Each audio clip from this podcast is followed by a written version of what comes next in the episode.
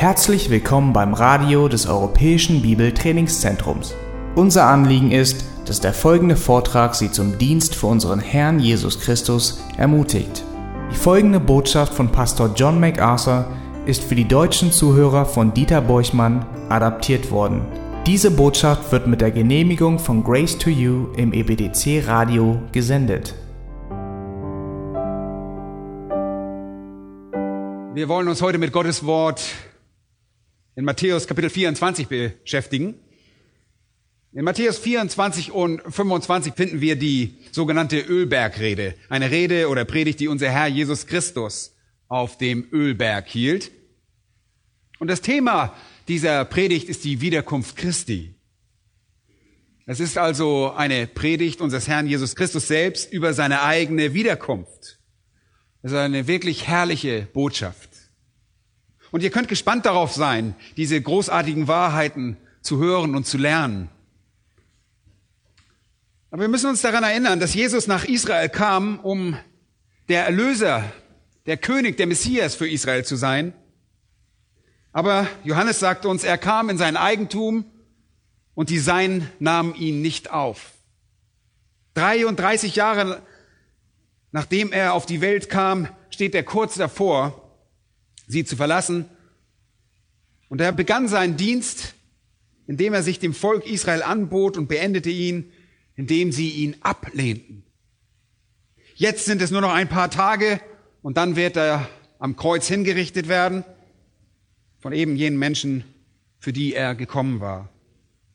Und Jesus hat gerade sein letztes Gericht über Israel gesprochen und das lesen wir Kapitel 23, Vers 37. Da ist es Jerusalem, Jerusalem, die du die Propheten tötest und steinigst, die zu dir gesandt sind. Wie oft habe ich deine Kinder sammeln wollen, wie eine Henne ihre Küken unter die Flügel sammelt. Aber ihr habt nicht gewollt. Siehe, euer Haus wird euch verwüstet gelassen werden.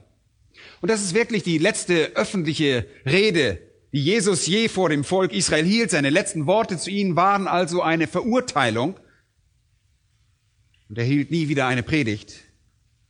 Kapitel 21, 22 und 23 richtet er die Nation Israel. Er richtet die falschen Führer und die Menschen, deren Täuschung gefolgt waren.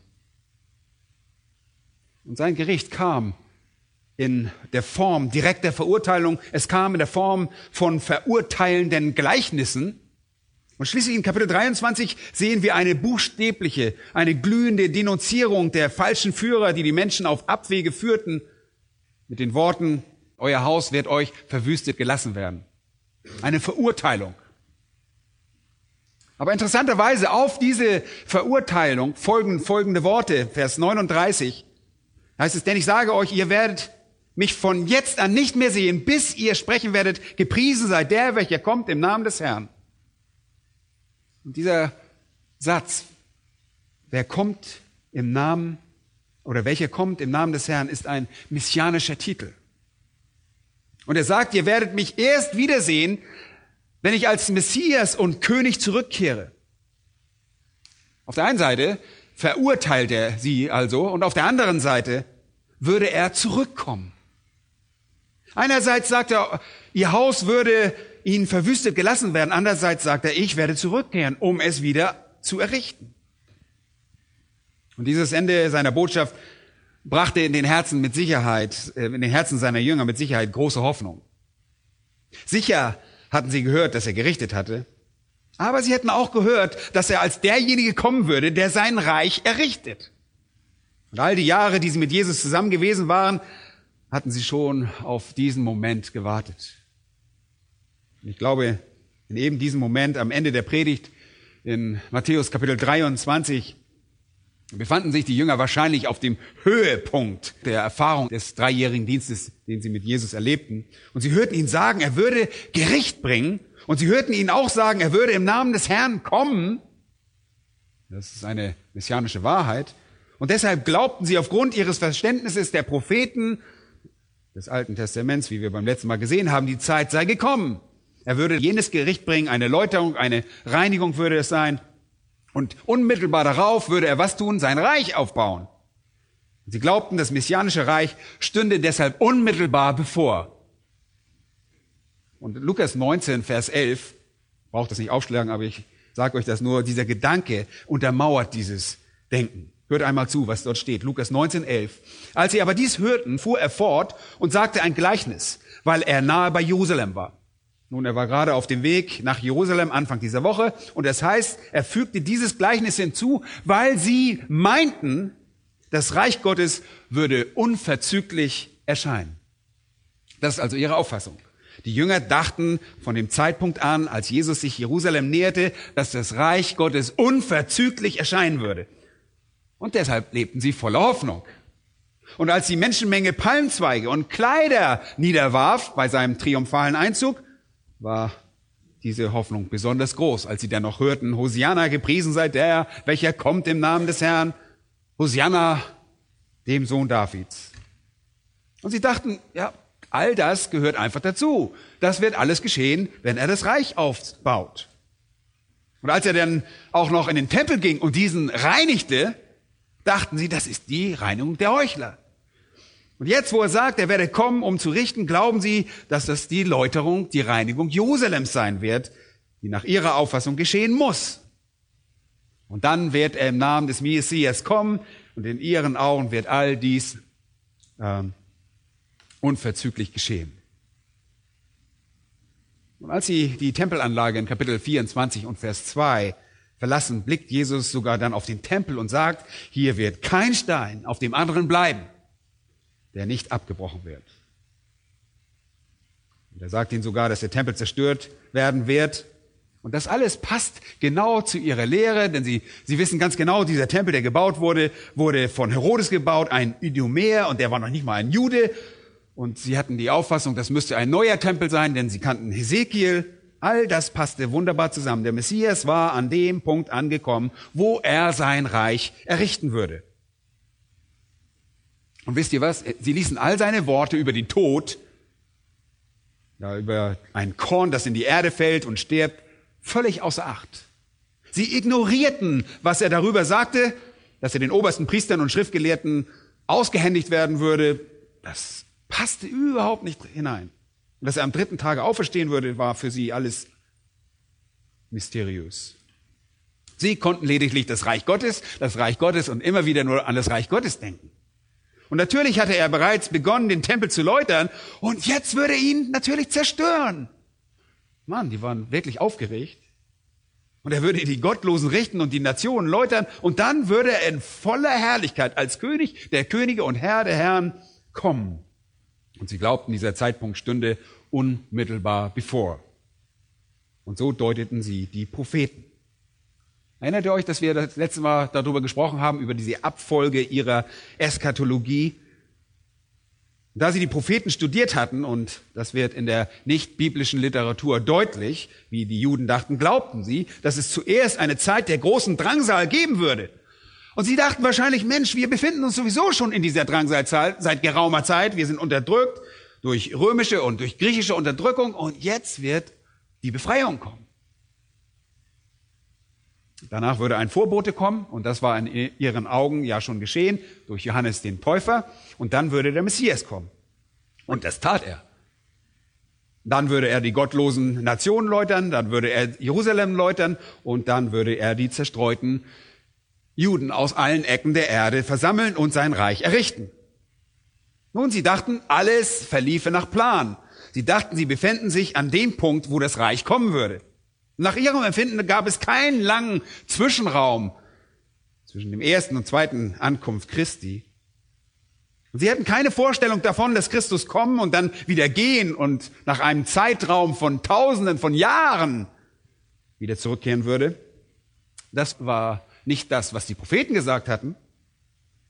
Sie sprachen nur von der Ankunft des Messias. Sie füllten diese Lücke in der Mitte nicht. Und deshalb nennt das Neue Testament, was in der Vergangenheit verborgen war, ein Geheimnis. Das ganze Gemeindezeitalter, wie wir es kennen, wird im Alten Testament nicht geoffenbart. Es wird dort nicht erwähnt. Es gibt eine große Lücke, die sie nicht verstanden. Und ich möchte das einmal veranschaulichen. Nehmt bitte mal eure Bibel und schlagt Jesaja Kapitel 61 auf. Jesaja Kapitel 61. Ähm, diese eine Illustration Wird wohl reichen, um euch zu zeigen, was ich meine. Ja, Jesaja 61 haben wir ein Bild des kommenden Messias. Und dort steht in Vers 1, der Geist des Herrn, des Herrschers ist auf mir. Und hier spricht der Messias in Erwartung seiner Ankunft auf der Erde. Und weil der Herr mich gesalbt hat, den Armen frohe Botschaften zu verkünden, er hat mich gesandt zu verbinden, die zerbrochenen Herzens sind, den Gefangenen Befreiung zu verkünden und Öffnung des Kerkers der Gebundenen, um zu verkündigen das angenehme Jahr des Herrn und den Tag der Rache unseres Gottes. Und um zu trösten alle Trauernden, um den Trauernden von Zion zu verleihen, dass ihnen Kopfschmuck statt Asche gegeben werde, Freudenöl statt Trauer und Feierkleider statt eines betrübten Geistes, dass sie genannt werden Bäume der Gerechtigkeit, eine Pflanzung des Herrn zu seinem Ruhm. Das ist wirklich eine wunderbare Prophezeiung. Und dann von Vers 4 bis 11 folgt noch mehr von dieser Prophezeiung. Achtet auf das, was darin enthalten ist. Es kommt erst in Vers 1, um zu predigen, die Gefangenen zu befreien, etc. Und dann, um das angenehme Jahr des Herrn zu verkünden. Das ist das Gnadenjahr des Herrn. Und dann kommt, und den Tag der Rache unseres Gottes. Mit anderen Worten, wir sehen die Propheten, die Ankunft des Messias, die Verkündigung des Evangeliums und die Herbeiführung der Rache am Tag des Herrn zur selben Zeit.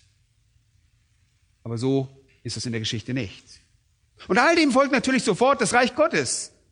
Also eine Zeit des Trostes für Trauernde, eine Zeit des Kopfschmucks statt Asche, des Freudensöl statt Trauer und Feierkleider statt eines betrübten Geistes, der Pflanzung von Bäumen, der Gerechtigkeit und so weiter.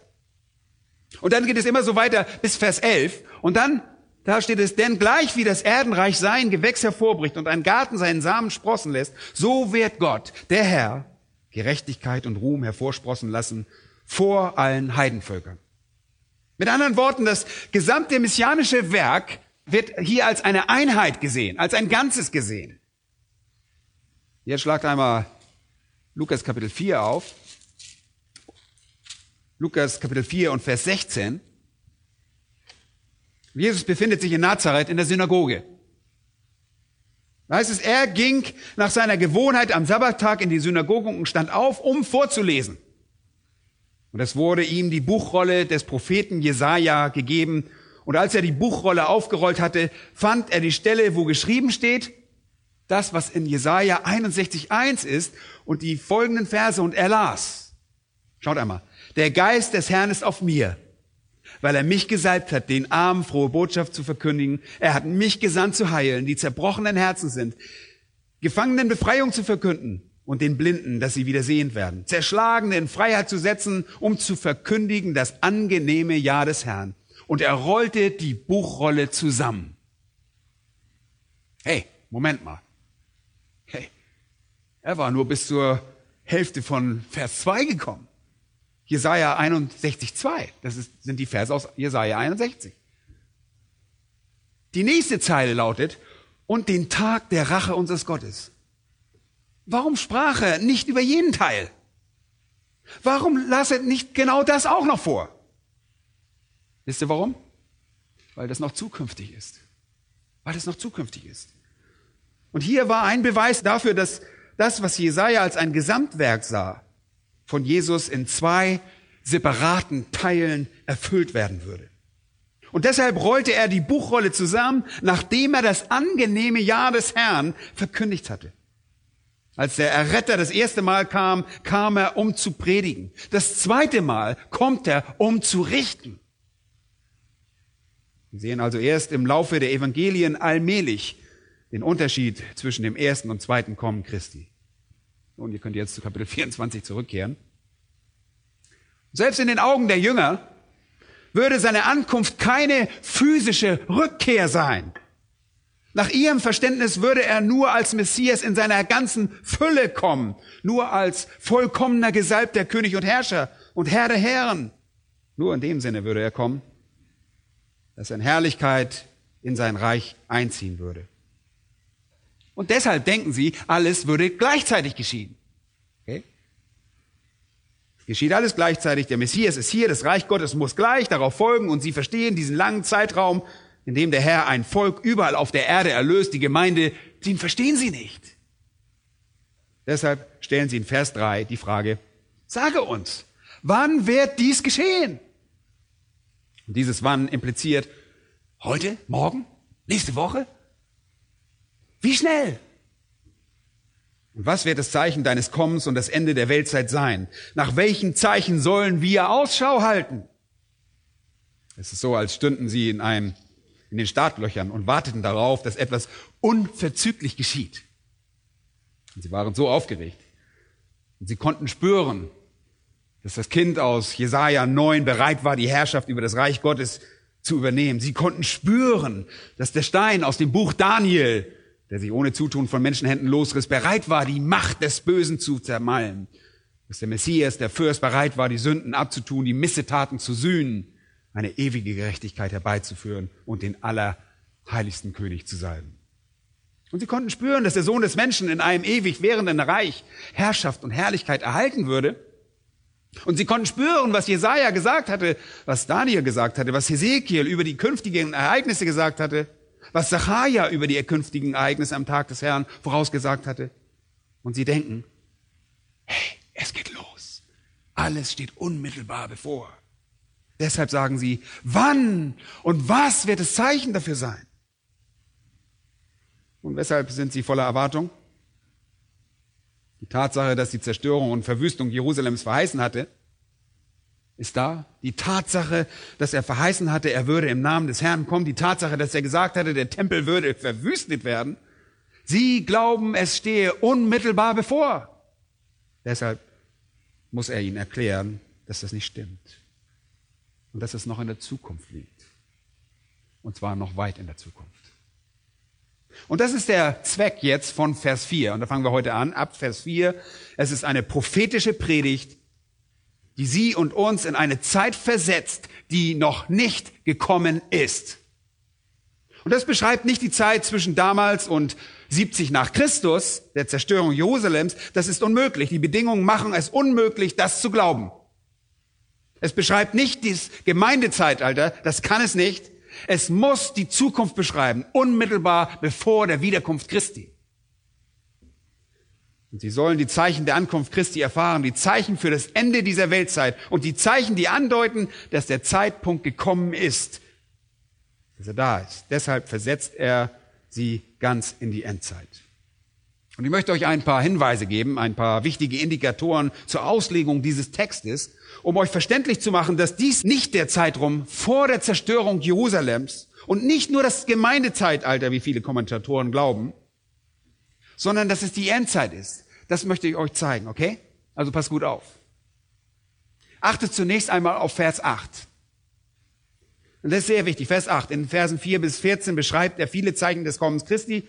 Und die Leute kommen und sagen, ich bin Christus. Und es wird Verführung geben, Kriege und Kriegsgerüchte. Ein Heidenvolk wird sich gegen das andere erheben und ein Königreich gegen das andere. Und es wird Hungersnöte und Erdbeben geben. Vers 7. Und Vers 9 spricht er von Verfolgung und Tötung und Hass. Und in Vers 11 von Glaubensabfall und falschen Propheten. In Vers 12 wird die Liebe in vielen erkalten. In Vers 14 wird das Evangelium von dem Reich gepredigt. Und er beschreibt allerlei verschiedene Zeichen, die am Ende dieser Weltzeit auftreten werden. Das sind Zeichen für die Ankunft des Messias. Aber Vers 8, Vers 8. Dies alles ist der Anfang der Wehen. Und das ist sehr wichtig. Dies alles ist der Anfang der Wehen. Es ist das griechische Wort für Wehen, die Schmerzen, die eine Frau bei der Geburt eines Kindes erleidet. Es ist der Anfang der Wehen. Leute, wann treten Wehen auf? Bei der Empfängnis? Hm. Während der Schwangerschaft? Nein. Das ist lächerlich. Wann treten sie auf? Unmittelbar vor der Geburt. Ganz am Ende. Es ist das Letzte, was geschieht. Und dann wisst ihr, dass, das, dass der Zeitpunkt gekommen ist, wenn diese Wehen da sind. Zum Ende beginnt ihr die Häufigkeit der Wehen zu überwachen, bis sie schnell hintereinander kommen. Und dann der Zeitpunkt gekommen ist, neues Leben zu geben. Wehen treten am Ende auf. Und sie ziehen sich nicht durch die ganze Schwangerschaft, hoffentlich. Ja. Ebenso wenig treten diese Dinge während der ganzen Geschichte des Gemeindezeitalters auf. Dies sind Dinge, die sehr schnell hintereinander auftreten, die quasi die Geburt des messianischen Reiches einleiten. Und um euch das zu veranschaulichen, geht einmal zu 1. Thessalonicher Kapitel 5. Hier wird dieselbe Illustration auf andere Weise verwendet. Paulus spricht hier über die Einleitung der Wiederkunft des Herrn und er sagt, von den Zeiten und Zeitpunkten braucht man euch Brüdern nicht zu schreiben. Denn ihr wisst ja genau, dass der Tag des Herrn so kommen wird wie ein Dieb in der Nacht. Er sagt, ich brauche euch keine Eskatologie zu lehren. Die habt ihr. Und wenn ihr nichts anderes habt, dann habt ihr immer noch die Bergpredigt, ihr habt die Ölbergrede, ihr habt die Lehre unseres Herrn. Ihr wisst also, dass der Tag des Herrn, der das Kommen Christi zur Errichtung seines Reiches einleitet, wie ein Dieb in der Nacht kommt. Leute, wie kommt ein Dieb in der Nacht? Sehr leise, unerwartet, plötzlich, unerwartet. Es passiert plötzlich. Und dann sagt in Vers 3, wenn Sie nämlich sagen Friede und Sicherheit, wenn alles in Ordnung aussieht, dann wird Sie das Verderben plötzlich überfallen. Das Gericht und die Ankunft Christi geschehen plötzlich, augenblicklich. Und damit einhergehende Zerstörung ist plötzlich. Und dann sagt er, wie die Wehen einer schwangeren Frau. Dieselbe Illustration als er etwas veranschaulichen möchte, das plötzlich und verheerend kommt, kurz vor dem Tag des Herrn, verwendet er die Illustration des plötzlichen Auftretens von Wehen. Und das entspricht genau der Verwendung durch Jesus. Wehen treten in der Vorstellung der Juden plötzlich unmittelbar vor der Geburt auf. Das wissen wir auch. Und so wird diese Illustration in 1. Thessalonicher verwendet und so wird sie auch in Matthäus 24 verwendet. Wenn es also heißt, dies ist der Anfang der Wehen, muss das bedeuten, wir befinden uns wo? Am Ende. Das muss so sein. Unser Herr sagt hier also, bevor das Ende kommt, wird es eine Abfolge von Wehen geben.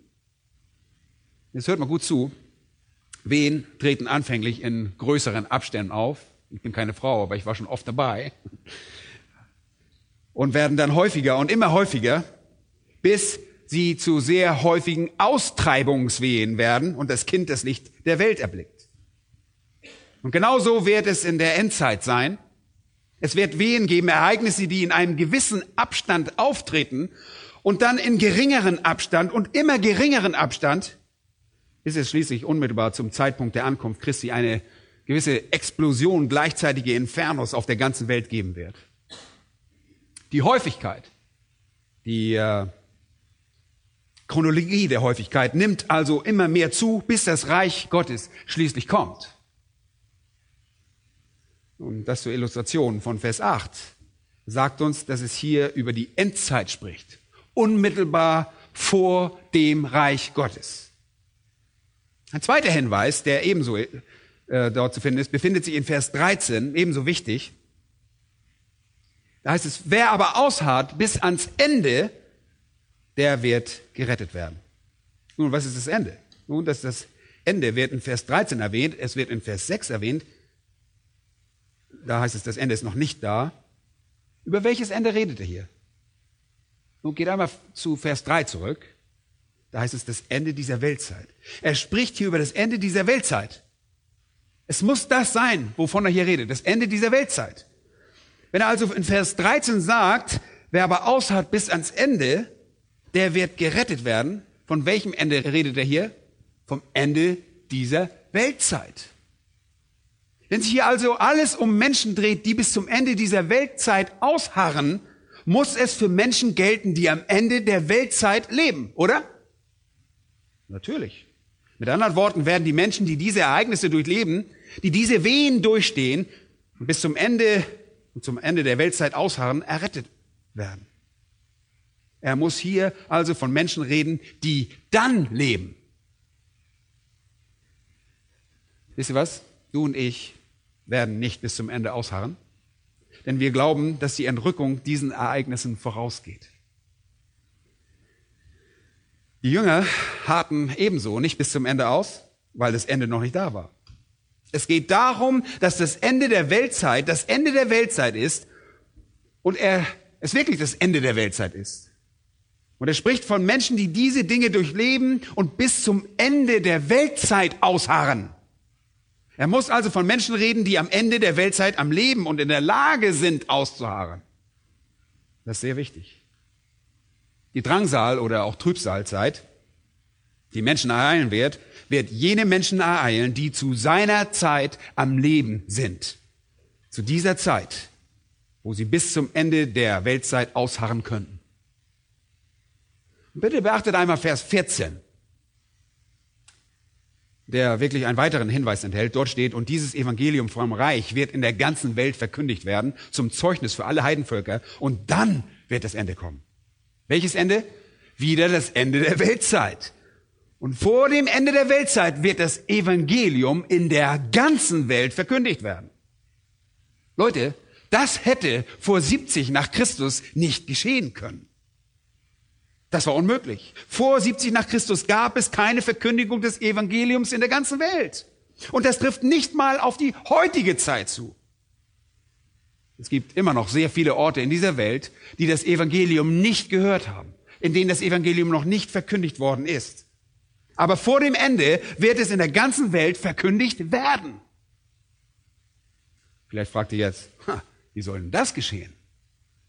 Nun, ich glaube nicht, dass es im Laufe der Geschichte geschehen wird, wie jetzt oder ein wenig später.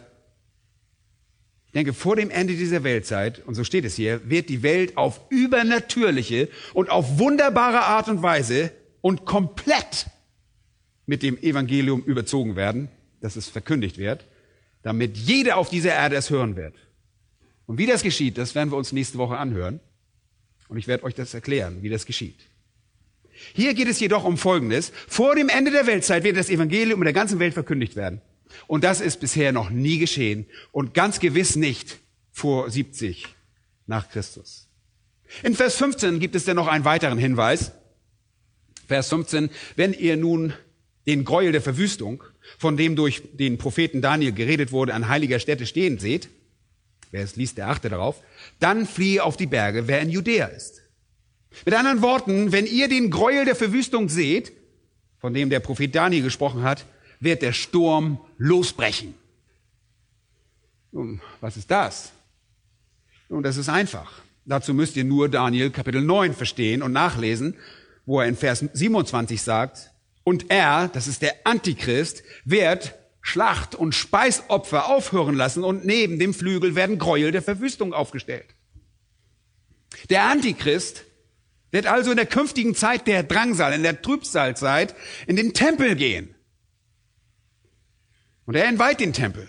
Er begeht einen Sakrileg in dem Tempel, in dem die Juden anbeten. Und er, es heißt hier, er tut das, bis die Vernichtung sich ergießt, bis zum bitteren Ende, bis das von Gott vorherbestimmte sich über den Verwüster ergießt. Mit anderen Worten, ein letztes Gericht. Er tut das ganz am Ende, am letzten Tag des Menschen, wenn Gott Gericht bringen wird. Und Daniel sagt, er tut das zu einer Zeit, wenn der Fürst kommt, um der Übertretung ein Ende zu machen und die Sünden abzutun, um die Missetaten zu sühnen und eine ewige Gerechtigkeit herbeizuführen. Nochmals, mit anderen Worten sagt der Prophet Daniel in Kapitel 9, 24 bis 27, das Gräuel der Verwüstung wird sich unmittelbar vor dem Fürsten ereignen, der ewige Gerechtigkeit herbeiführt, unmittelbar vor dem Gericht und der Rache. Was wollen wir damit sagen? Es muss die Endzeit sein. Alles, was hier angesprochen wird, muss sich auf die Endzeit beziehen. In Matthäus 24 und Vers 15 heißt es hier, wenn ihr den Gräuel der Verwüstung seht, dann wisst ihr, dass ihr die Zeichen der Endzeit seht. Und Daniel sagt uns, das geschieht kurz bevor der Messias sein Reich errichtet und die Gottlosen richtet. Also noch ein Hinweis darauf, dass wir es hier mit der Zukunft zu tun haben müssen. Und das ist genau das, was Daniel im Kopf hatte. Achtet jetzt einmal auf Vers 21.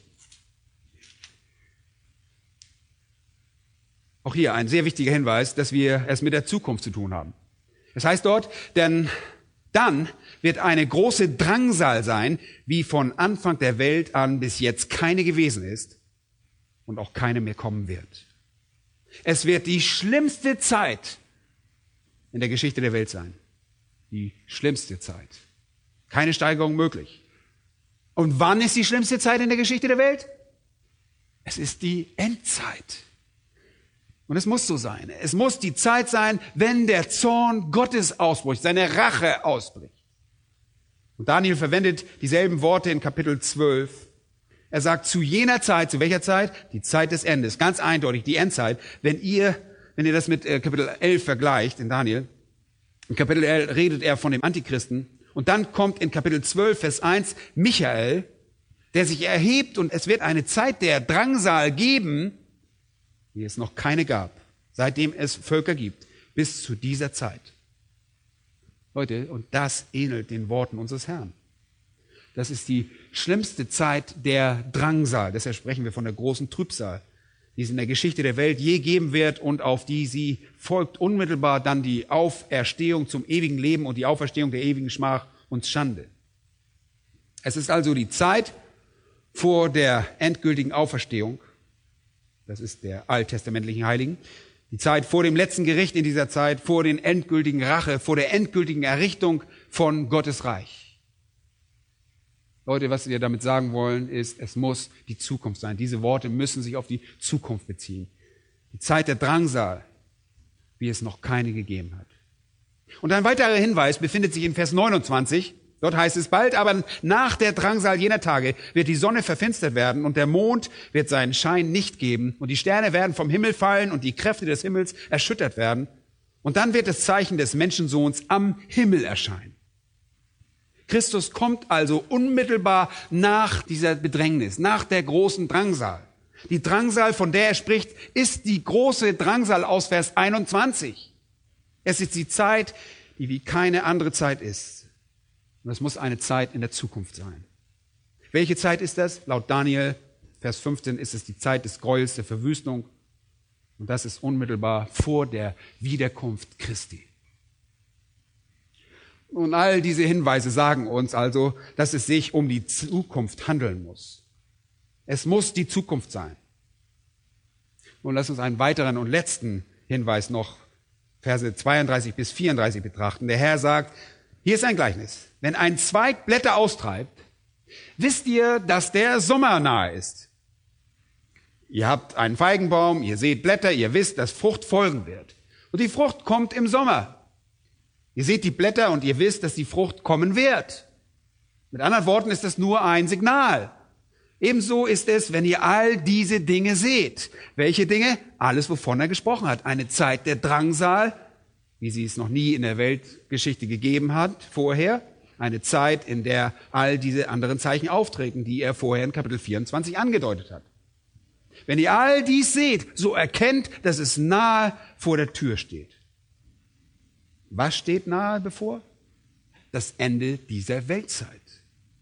Und das Zeichen des Menschensohnes wird erscheinen. Und dieses Geschlecht, heißt es weiter, ja, welches Geschlecht? Das Geschlecht, das am Leben sein wird, wenn diese Zeichen geschehen. Das Geschlecht, das die Erfüllung all dieser Zeichen sehen wird. Dieses Geschlecht wird nicht vergehen, bis dies alles geschehen ist. Mit anderen Worten werden die Menschen, die die Zeichen sehen, die Erfüllung dieser letzten Zeit erleben. Zeichen sind dann also den Menschen vorbehalten, die in dieser Zeit am Leben sein werden. Leute, damit wird diese ganze Angelegenheit in die Zukunft verlagert. Das Geschlecht, das am Leben sein wird, wenn die Zeichen aufzutreten beginnen, wird am Leben sein, wenn Christus kommt, um sein Reich zu errichten. Leute, die gesamte Ölbergrede bezieht sich auf die Zukunft. Und das soll nicht heißen, dass einige der Dinge, die dann geschehen werden, nicht auch jetzt geschehen, aber sie werden in einer Größenordnung, in einem Ausmaß und auf einem Niveau geschehen, die alles, was wir bis jetzt kennen, weit übersteigen. Es gibt jetzt schon Kriege und Erdbeben und Hungersnöte. Es gibt jetzt schon Drangsal und Tötung und Verfolgung und Hass. Es gibt sogar jetzt schon Dinge am Himmel, die uns manchmal verstören und wir fragen uns, was da passiert. Aber nichts dergleichen. Mit den unglaublichen Dingen, die in jener kurzen Zeit geschehen werden, die Wehen des Reiches Gottes genannt werden, wenn Gott die qualvolle Schmerzen erleidet, während sie den König in sein Reich hervorbringt. Es ist nicht zu vergleichen. Hier im Matthäus-Evangelium werden wir also in die Zukunft versetzt. Aber hier ist noch eine weitere Sache. Schaut einmal Vers 6. Ihr werdet aber von Kriegen und Kriegsgerüchten hören. Habt Acht, erschreckt nicht. Vers 9. Dann wird man euch der Drangsal preisgeben und euch töten. Und ihr werdet gehasst werden. Vers 15. Wenn ihr nun den Gräuel der Verwüstung seht. Vers 20. Bittet aber, dass eure Flucht nicht im Winter geschieht und so weiter. Es könnte jetzt jemand meinen, nun, wie kann das die Zukunft sein?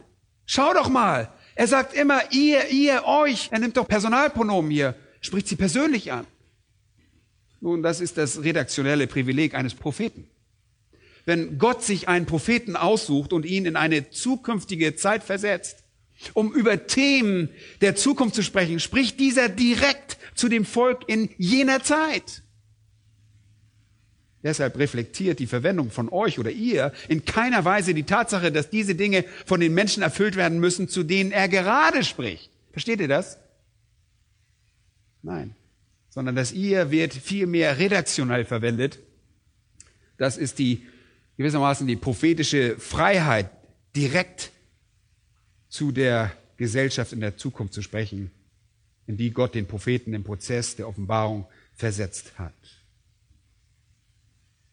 Und wenn ihr sehen wollt, wie das im Alten Testament geschieht, so befindet sich das überall. Die Propheten des Alten Testaments sprachen häufig direkt zu Menschen, die in der Zukunft geboren werden sollten und sagten zu ihnen, ihr und euch, obwohl die Menschen noch nicht einmal geboren waren. Könnt ihr gelegentlich mal nachschlagen. Jesaja 33, Verse 17 bis 24, Jesaja 66, 10 bis 14, Sacharja 9, 9 und auch Zephania, Kapitel 3, 17 bis 20. All diese Textstellen. In all diesen Textstellen und unzähligen anderen sprechen die Propheten direkt zu noch ungeborenen Menschen. Und auf die treffen diese Prophezeiungen dann direkt zu. Eine derartige Redeweise ist also ein Privileg von Propheten. Nun, nachdem wir jetzt in die Zukunft versetzt wurden und verstehen, dass wir die Zeit betrachten, die als die Drangsal oder auch die Trübsal bekannt ist, so nennt unser Herr sie, eine Zeit in der Zukunft, kurz bevor Christus kommt, worin bestehen die Zeichen? Das ist die Frage. Worin bestehen die Zeichen? Was sind die Zeichen, die seine Wiederkunft andeuten? Was sind die Zeichen, die auf die Errichtung seines Reiches hinweisen? Was sind die Zeichen, die auf das Ende der Weltzeit hinweisen und den Anfang von Gottes ewigen herrlichen Reich? Was sind die Zeichen? Nun als erstes, und wir werden nur ein Zeichen behandeln heute, erinnern wir uns Vers 8, er nennt uns den Anfang jener Zeichen, den Anfang jener Wehen, nur den Anfang der Wehen. Erinnert ihr euch noch, was ich gesagt habe? Sie beginnen relativ langsam, sie beginnen langsam, werden dann schneller und schneller, bis es schließlich am Ende ein Inferno von Dingen gibt, die überall auftreten. Wenn ihr zum Beispiel das Buch der Offenbarung studiert, dann seht ihr, wie die Siegel geöffnet werden. Sechs Siegel werden geöffnet und dann das siebte, und aus dem siebten Siegel äh, kommen sieben Posaunen hervor, sieben Posaunen und aus der siebten Posaune kommen sieben Zornschalen hervor, die über die Erde ausgegossen werden und der zeitliche Abstand zwischen den Ereignissen wird immer kürzer, je mehr, je weiter wir fortschreiten. Wir beginnen also damit, dass unser Herr bei seiner Predigt den Anfang sieht. Und am Anfang wird es sechs Wehen geben. Sechs Wehen. Und eine davon werden wir heute Morgen ansehen, die anderen fünf, so Gott will, nächste Woche. Jetzt erstmal diese eine. Die erste ist Verführung. Verführung. Und wir wissen allzu gut, dass es heutzutage Verführung und Täuschung gibt. Und wir sagen nicht, dass es damals keine gab und heute auch nicht. Das gab es schon immer und es gab immer Menschen, die sich im Namen Christi äh, kleideten und als, als solchen Ausgaben und kamen im Namen Gottes, um Leute auf Abwege zu führen. Es hat immer falsche Christusse gegeben, aber nicht so, wie das am Ende der Fall sein wird. Alles ist zugespitzt, intensiver und eskaliert. Und obwohl die Ölbergrede sich nicht mit der Entrückung der Gemeinde befasst, dafür müssen wir in die Epistel gehen, heißt das nicht, dass es keine Entrückung gibt. Wir glauben, dass die Gemeinde bereits zu diesem Zeitpunkt entrückt ist und dass wir entrückt werden und dass all diese Dinge, die geschehen werden und zutragen werden, geschehen, nachdem die Gemeinde weg ist. Und nachdem der Heilige Geist seine bändigende Kraft zurücknimmt und die, der Sturm gewissermaßen losbricht. Die Bosheit dieser Verführung wird also alle anderen Verführungen übersteigen. Die Bosheit dieser Kriege wird alle anderen Kriege und Konflikte übersteigen und die Bosheit des Hasses und der Morde wird allen anderen Hass und alle anderen Morde übersteigen, wenn es auf der Welt niemanden mehr gibt, der die Bosheit der Menschen in Schach hält. Wir haben es hier also mit einer Zeit zu tun, wenn die Verführung auf dem Höhepunkt ist. Und das ist das erste Zeichen. Das erste Zeichen des Anfangs der Wehen, Vers 4. Und Jesus antwortete und sprach zu ihnen, habt Acht, buchstäblich bleppete, haltet eure Augen offen, dass euch niemand verführt. Lasst euch nicht verführen. In jener Zeit wird es Menschen geben, die nach Antworten suchen. Die Welt wird anfangen, sich aufzulösen. Die Bosheit wird überhand nehmen. Sie wird in großem Maße um sich greifen. In Vers 12 erfahren wir, dass die Gesetzlosigkeit überhand nimmt. Leute, wir denken manchmal, dass heute schon sehr schlimm ist, oder? Ist es auch, ist es auch. Aber es ist noch nichts im Vergleich zu dem, was geschehen wird. Wenn der Sturm losbricht und die Gemeinde weg ist, der Heilige Geist den Bändiger des Bösen rausnimmt und wirklich dieses Unheil losbricht. Er sagt, habt Acht vor Verführung. Lasst euch von niemanden auf Abwege führen. Wir sehen hier eine Welt, die einfach zusammenbricht. Eine Welt, die aus den Fugen gerät. Es ist eine Welt, in der der natürliche Zuneigung, laut dem, was äh, Paulus zu Timotheus sagt, nicht mehr existiert. Eine Welt, in der alle gesellschaftliche Beziehungen auseinanderbrechen. Eine Welt, die in einem wirtschaftlichen Chaos steht. Eine Welt, die in verrückter, rasender Sünde lebt und alles beginnt zu zerfallen, alles beginnt auseinanderzubrechen. Das ist eine Welt auf der Suche nach Führern.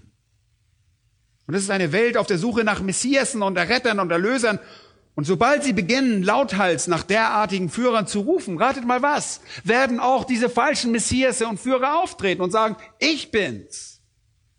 In Vers 5 heißt es, viele werden unter meinen Namen kommen und sagen, ich bin der Christus. Und sie werden überall sein und sie werden viele verführen. Nun, ihr denkt vielleicht, wir hätten heutzutage viele Verführer und die haben wir auch. Wir haben auch falsche Christus und falsche Messiasse überall und die hat es schon immer gegeben, aber nicht in der Art, wie sie in jener ernsten und gefährlichen Zeit auftauchen werden. Deshalb sagt er, lasst euch nicht verführen. Sie werden in der Trübsalzeit kommen, viele, die euch verführen werden, die euch glauben machen wollen, sie seien Christus. Und sie werden in meinen Namen kommen, sagt er, und behaupten, sie seien der Messias. Und Teile der Ölbergrede finden wir auch im Markus 13 und Lukas 21. In Lukas 21, 8 schreibt Lukas, da sprach er, habt Acht, dass ihr nicht verführt werdet. Denn viele werden unter meinen Namen kommen und sagen, ich bin es. Lukas fügt noch hinzu, und die Zeit ist nahe. Ich bin es und die Zeit ist nahe, werden sie sagen. Mit anderen Worten werden sie sagen, es ist Zeit für mein Reich. Es ist Zeit für mein Reich. Und der Herr sagt, lauft ihnen nicht nach. Sie werden kommen und sagen, ich bin der Christus, es ist Zeit für mein Reich. Und wir wissen schon heute von solchen Leuten, aber nicht so, wie sie in jener Zeit sein werden, in einer Zeit voller Hoffnungslosigkeit, in einer Welt, die lauthals nach Erlösung und Führern ruft, in einer Welt, in der Menschen noch auf Religion erpicht sind. Wir haben eine sehr, sehr starke religiöse Neigung in unserem Wesen. Und sie werden religiöse Führer suchen. Und es wird eine Fülle von Betrügern und Scharlatanen und falschen Messiasen geben. Schaut euch einmal Vers 23 an. Wenn dann jemand zu euch sagen wird, siehe, hier ist der Christus oder dort, so glaubt es nicht. Denn es werden falsche Christus und falsche Propheten auftreten und werden große Zeichen und Wunder tun, um, wenn möglich, auch die Auserwählten zu verführen. Mit anderen Worten werden sie nicht einfach wie einige der Ehelehrer in diesem Zeitalter sein, sondern sie werden sogar in der Lage sein, Zeichen und Wunder zu tun. Sie werden in der Lage zu sein, zu zaubern. Sie werden in der Lage sein, übernatürliche, von Dämonen inspirierte Werke zu verrichten, die die Aufmerksamkeit der Welt erregen werden. Und diese Fülle falscher Christusse wird schließlich in einem falschen Christus gipfeln. Und das ist der Antichrist. Der Antichrist. Und er wird der Inbegriff der falschen Christusse sein. Er wird das ultimative, dämonisierte Individuum sein, von Satan selbst bewohnt. Und Daniel nennt ihn das kleine Horn, den frechen und listigen König, den eigensinnigen König. Und Johannes nennt ihn das Tier. Und Paulus nennt ihn den Sohn des Verderbens und den Sohn und den Menschen der Sünde. Und er kommt als Höhepunkt aller falscher Christusse. Und er ist so überzeugend und verführerisch. Daniel 9, 27 sagt, sogar Israel als Nation wird einen Bund mit ihm machen und mit ihm schließen und dem glauben, er sei ihr Erlöser.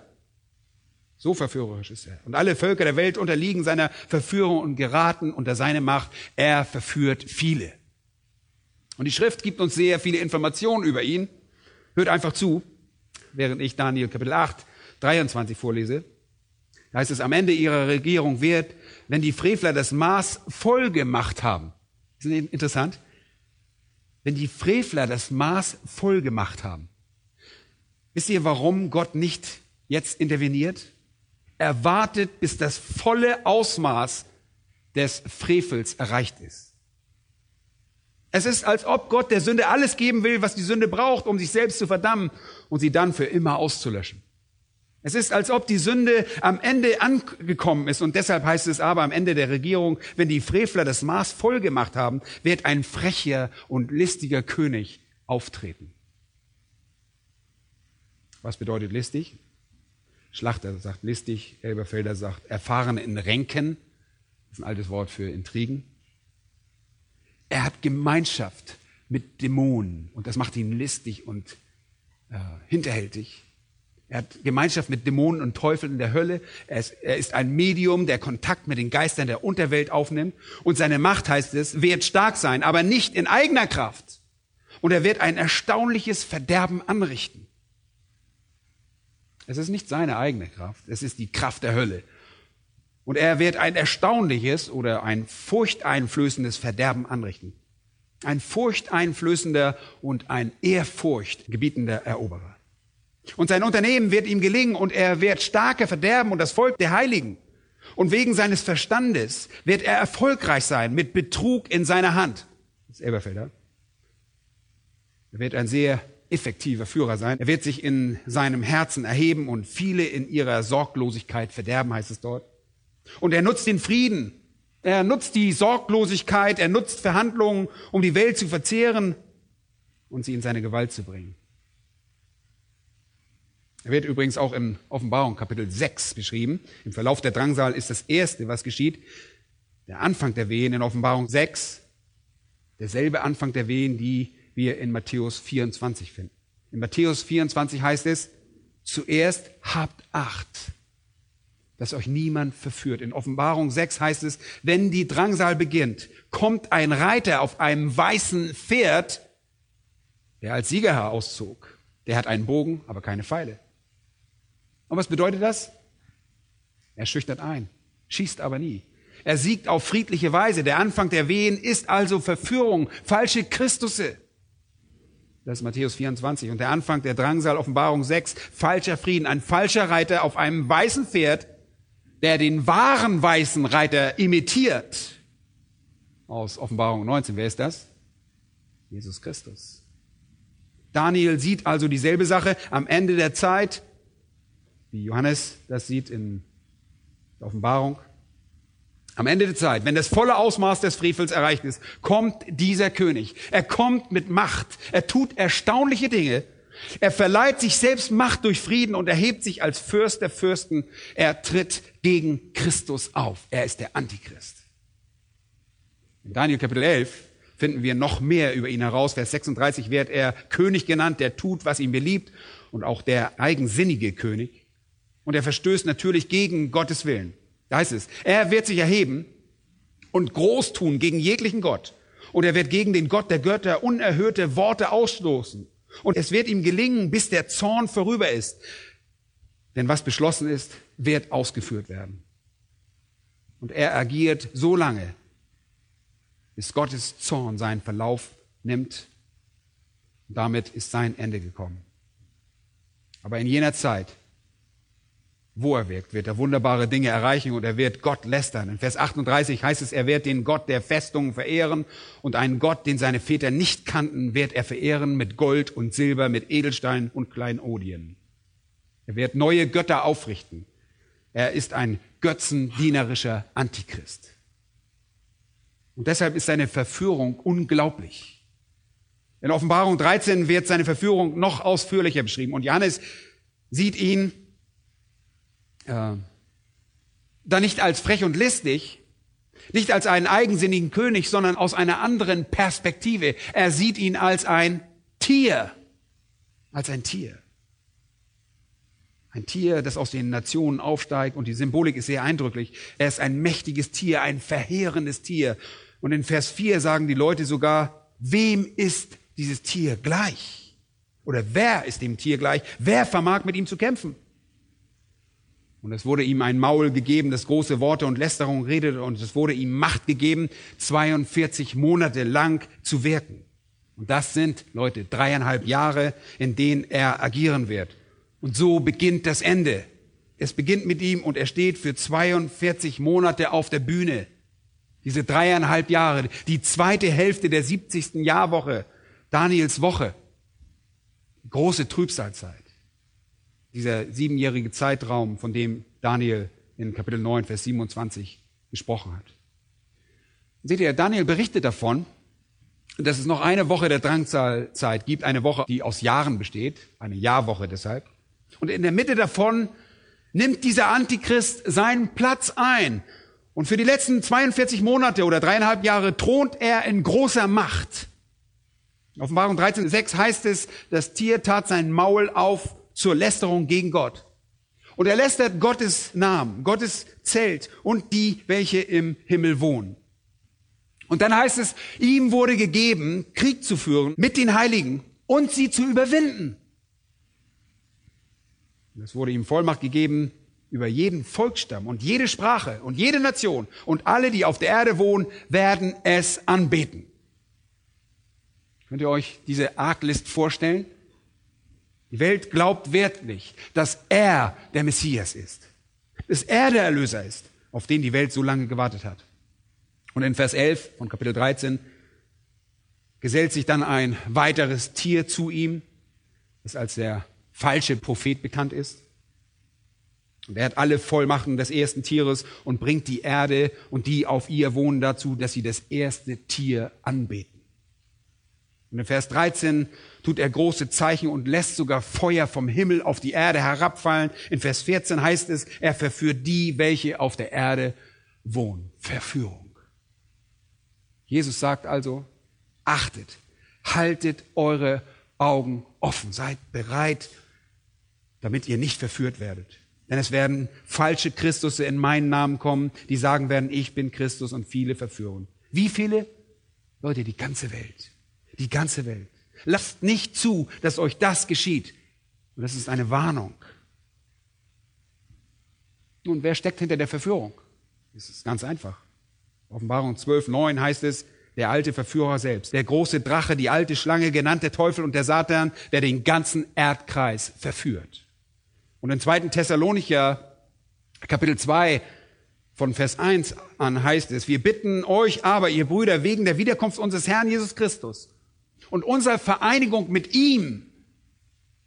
Lasst euch nicht so schnell in eurem Verständnis erschüttern oder gar in Schrecken jagen, weder durch einen Geist, noch durch ein Wort, noch durch einen angeblich von uns stammenden Brief, als wäre der Tag des Christus schon da. Jemand, irgendjemand hatte den Thessalonichern erzählt, der Tag des Herrn sei bereits angebrochen. Sie lebten bereits in jener Zeit. Und er sagt, glaubt das nicht. Lasst euch von niemanden erschüttern. Kein Brief, und nichts anderem. Niemanden, kein Geist.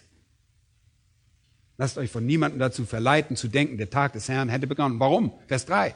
Lasst euch von niemand in irgendeiner Weise verführen, denn es muss unbedingt zuerst der Abfall kommen und der Mensch der Sünde geoffenbart werden, der Sohn des Verderbens. Und Paulus liegt hier auf einer Linie mit Daniel und Paulus liegt auf der Linie mit Jesus und Paulus liegt auf der Linie mit der Offenbarung, denn sie sagt genau dasselbe. Vor der Rückkehr des Herrn wird der Mensch der Sünde offenbar werden, der Sohn des Verderbens, dieser eigensinnige König, dieser Antichrist. Er widersetzt und erhebt sich über alles, was Gott genannt wird oder was angebetet wird, so dass er als Gott im Tempel Gottes sitzt und sich selbst zeigt, dass er Gott ist. Und in Vers 8 heißt es, dann wird der Gesetzlose offenbart, Vers 9, ihn, dessen Kommen aufgrund der Wirkung des Satans erfolgt und der Entfaltung aller betrügerischen Kräfte, Zeichen und Wunder und aller Verführung der Ungerechtigkeit bei denen, die verloren gehen. Er kommt und verführt die ganze Welt. Seht ihr, die Bibel ist sehr konsistent. Es passt alles zusammen. Die ganze Sache diese zweite Hälfte der Drangsal, die letzten dreieinhalb Jahre, beginnen mit dem Aufstieg des falschen Messias. Und vor ihm wird es viele davon geben. Und vielleicht sogar noch während seiner Herrschaft eine ganze Reihe davon werden allerdings erfolglos sein und ihn erfolglos bekämpfen. Und das erste Zeichen, das erste Zeichen aber für das Ende dieser Weltzeit ist die umfassende Verführung. Und deshalb die Worte Jesu.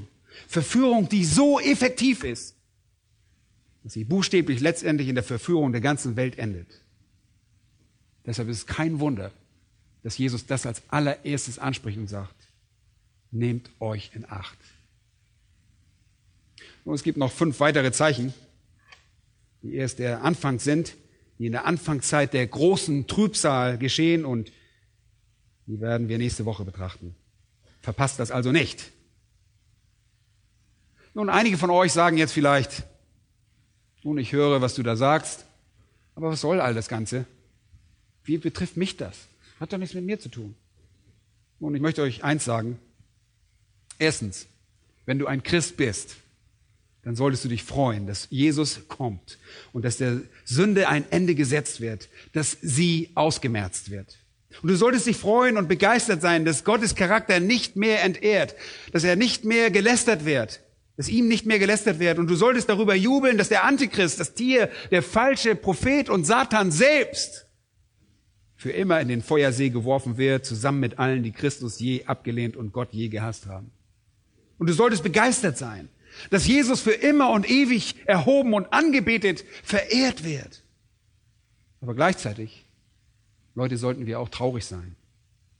Denn wenn das geschieht, werden die Gottlosen gerichtet und für immer für immer aus Gottes Gegenwart verbannt werden und für immer verloren sein.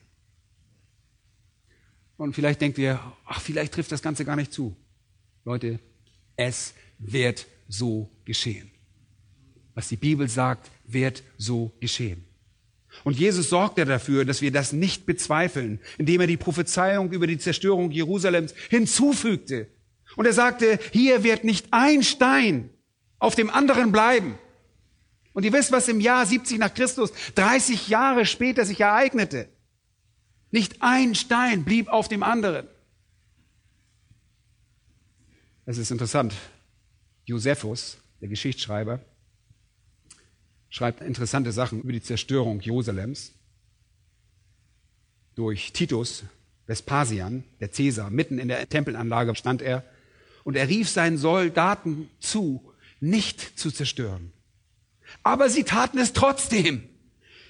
Titus repräsentierte zweifelsohne Satan, der versuchte, die Erfüllung der Prophezeiung zu vermeiden. Aber Gott war mächtiger als Satan und Gott hatte es zugelassen, dass der abgrundtiefe Hass jener Römer gegen die Juden sie zu dem Ort brachte, wo sie die Befehle ihres eigenen General missachteten und diese Anlage entgegen dem Befehl ihres eigenen Generals niederrissen.